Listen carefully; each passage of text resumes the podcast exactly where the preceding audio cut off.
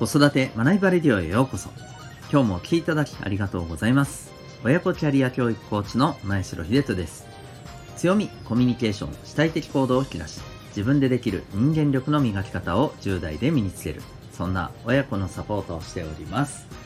このチャンネルでは子育て奮闘中の皆さんに向けて子育て生活の日常から得られる学びを毎日お送りしております。今日は第685回でございます、えー、人気アニメから思う味わうことの重要性というテーマでお送りしていきたいと思います、えー、またこの放送では演劇は生きる力子供のためのドラマスクール沖縄を応援しております。それでは、えー、今日の、え、本題なんですけど、え、今日はですねまあうんなんというかちょっとふと思ったことをつらつらと述べるような感じになりますけどもタイトル通りですね、えー、味わうことうんまあここって大事だなというか味わうっていう感覚がうん特に子供世代若い方々の世代ではどんな風に捉えられてるのかなというふうに思うような、えー、ことがありました。うん、え、っとですねこれあのー、皆さんよくご存知の方も結構いらっしゃると思うんですけども、えー、今あのアイドルっていう分かりますかね、え、前にそういえばこのチャンネルでもちょっと喋ったことがあると思うんですけどあの夜遊びさんね夜遊びというあの、えー、アーティストが、えー、出している楽曲で、えー、人気アニメの推しの子のね主題歌になっているえー、曲がありますよね。あの、まあ、アニメはよう知らないけれども、あの、曲はね、まあ、聞いたことありますっていう方はね、結構いらっしゃるんじゃないかと思うんですよね。うん。で、えっ、ー、と、この、えー、今日はですね、まあ、この、推しの子っていう、はい、アニメに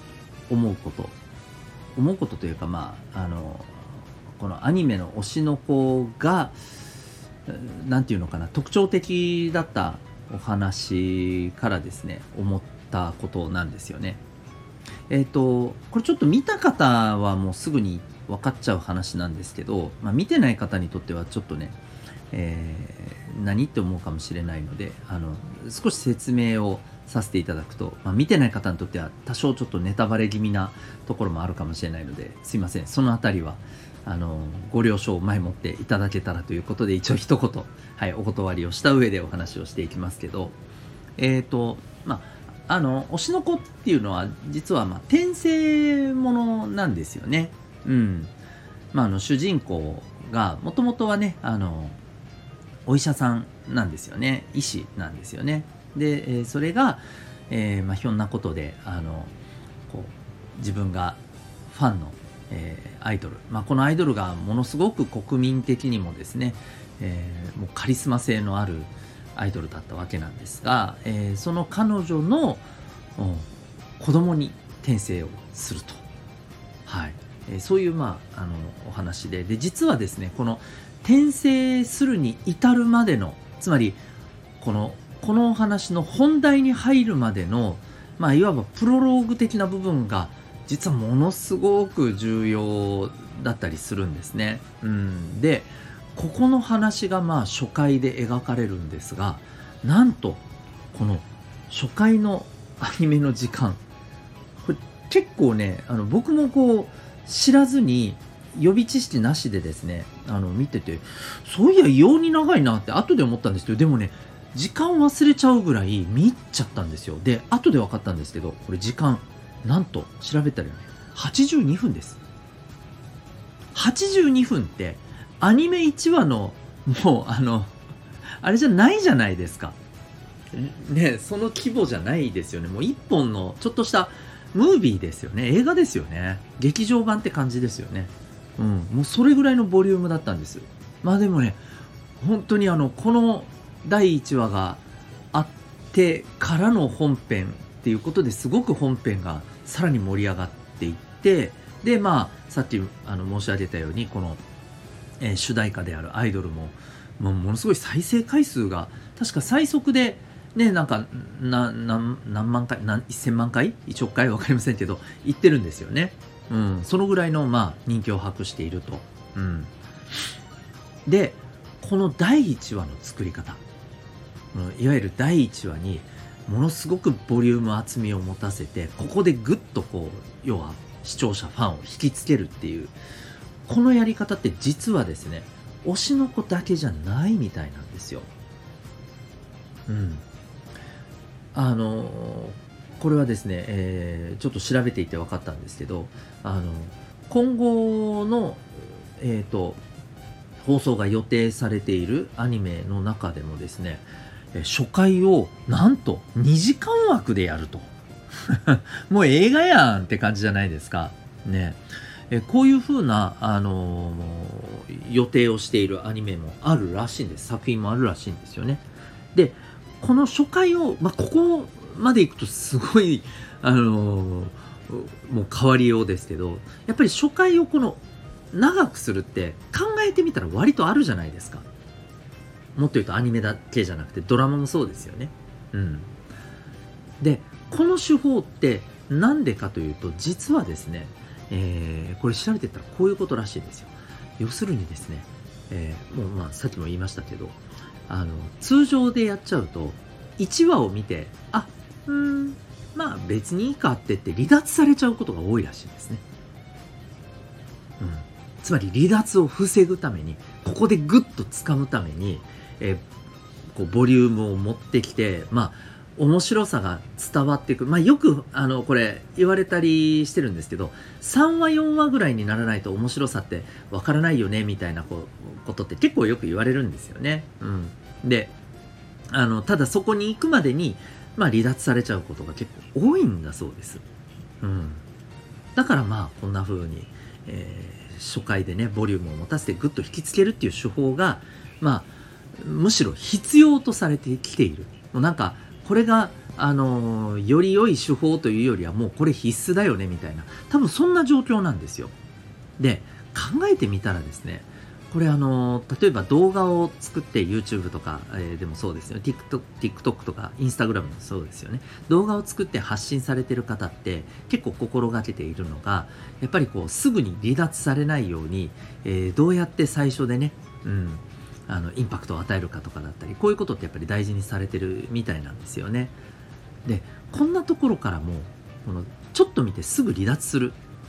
これが結構当たり前になっているような状況だと僕はやっぱり改めて思うんですよ。で特に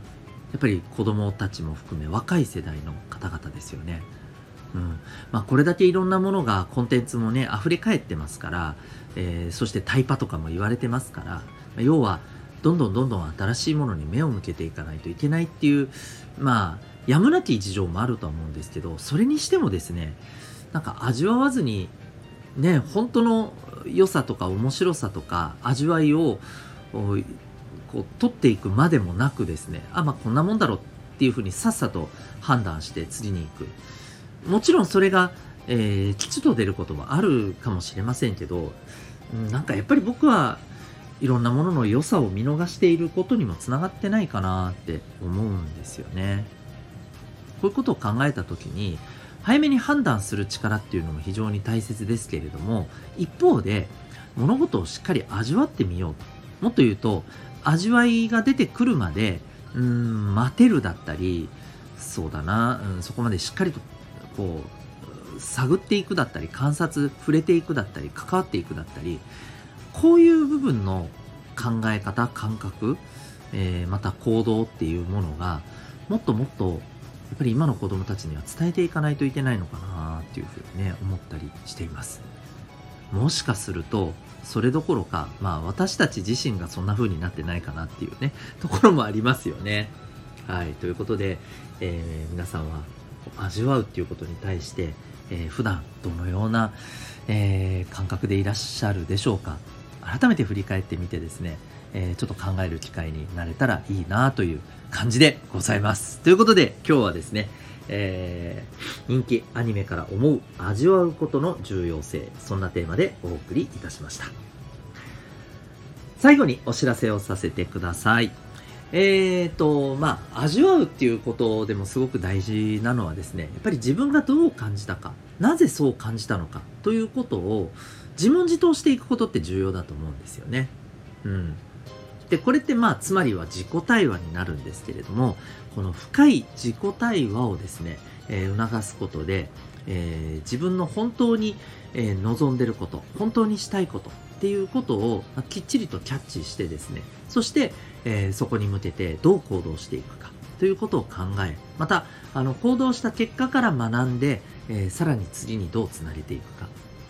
えー、つまりはですね、自分の望む人生を作っていくために、えー、どのように建設的に考え行動していくかということを、まあ、促していくサポート。これが実はコーチングというサポートになります。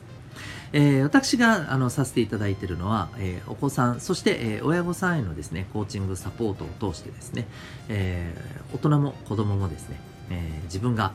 本当にこう実現したい生き方というものをしっかりと捉えてでそこに向けてですね、えー、コミットをしていくコミットをし続けていく、はい、でそこで、えーぱり自分自身の生きる楽しさっていうものをですね、もっともっとですね、え何倍にも膨らませていく、そんなあのサポートをさせていただいております。またお子さんにとってはですね、えどんなお仕事をしても、どの世界に行ってもね、え自分で、え自分を磨いて、そして、え自分の人生を味わって楽しく生きていけるような、ま、そんなですね、考え方、マインド、そしてメソッド、方法をですね、10代のうちに身につけるというサポートをしております。え、その体験セッションをですね、え、ただいま、え、オンラインまたは対面どちらでもですね、え好評受付中でございます。興味がある方はですね、概要欄にリンクを貼ってますので、ウェブサイトの方をご覧になってみてください。それでは最後までお聴きいただきありがとうございました。また次回の放送でお会いいたしましょう。学びようき一日を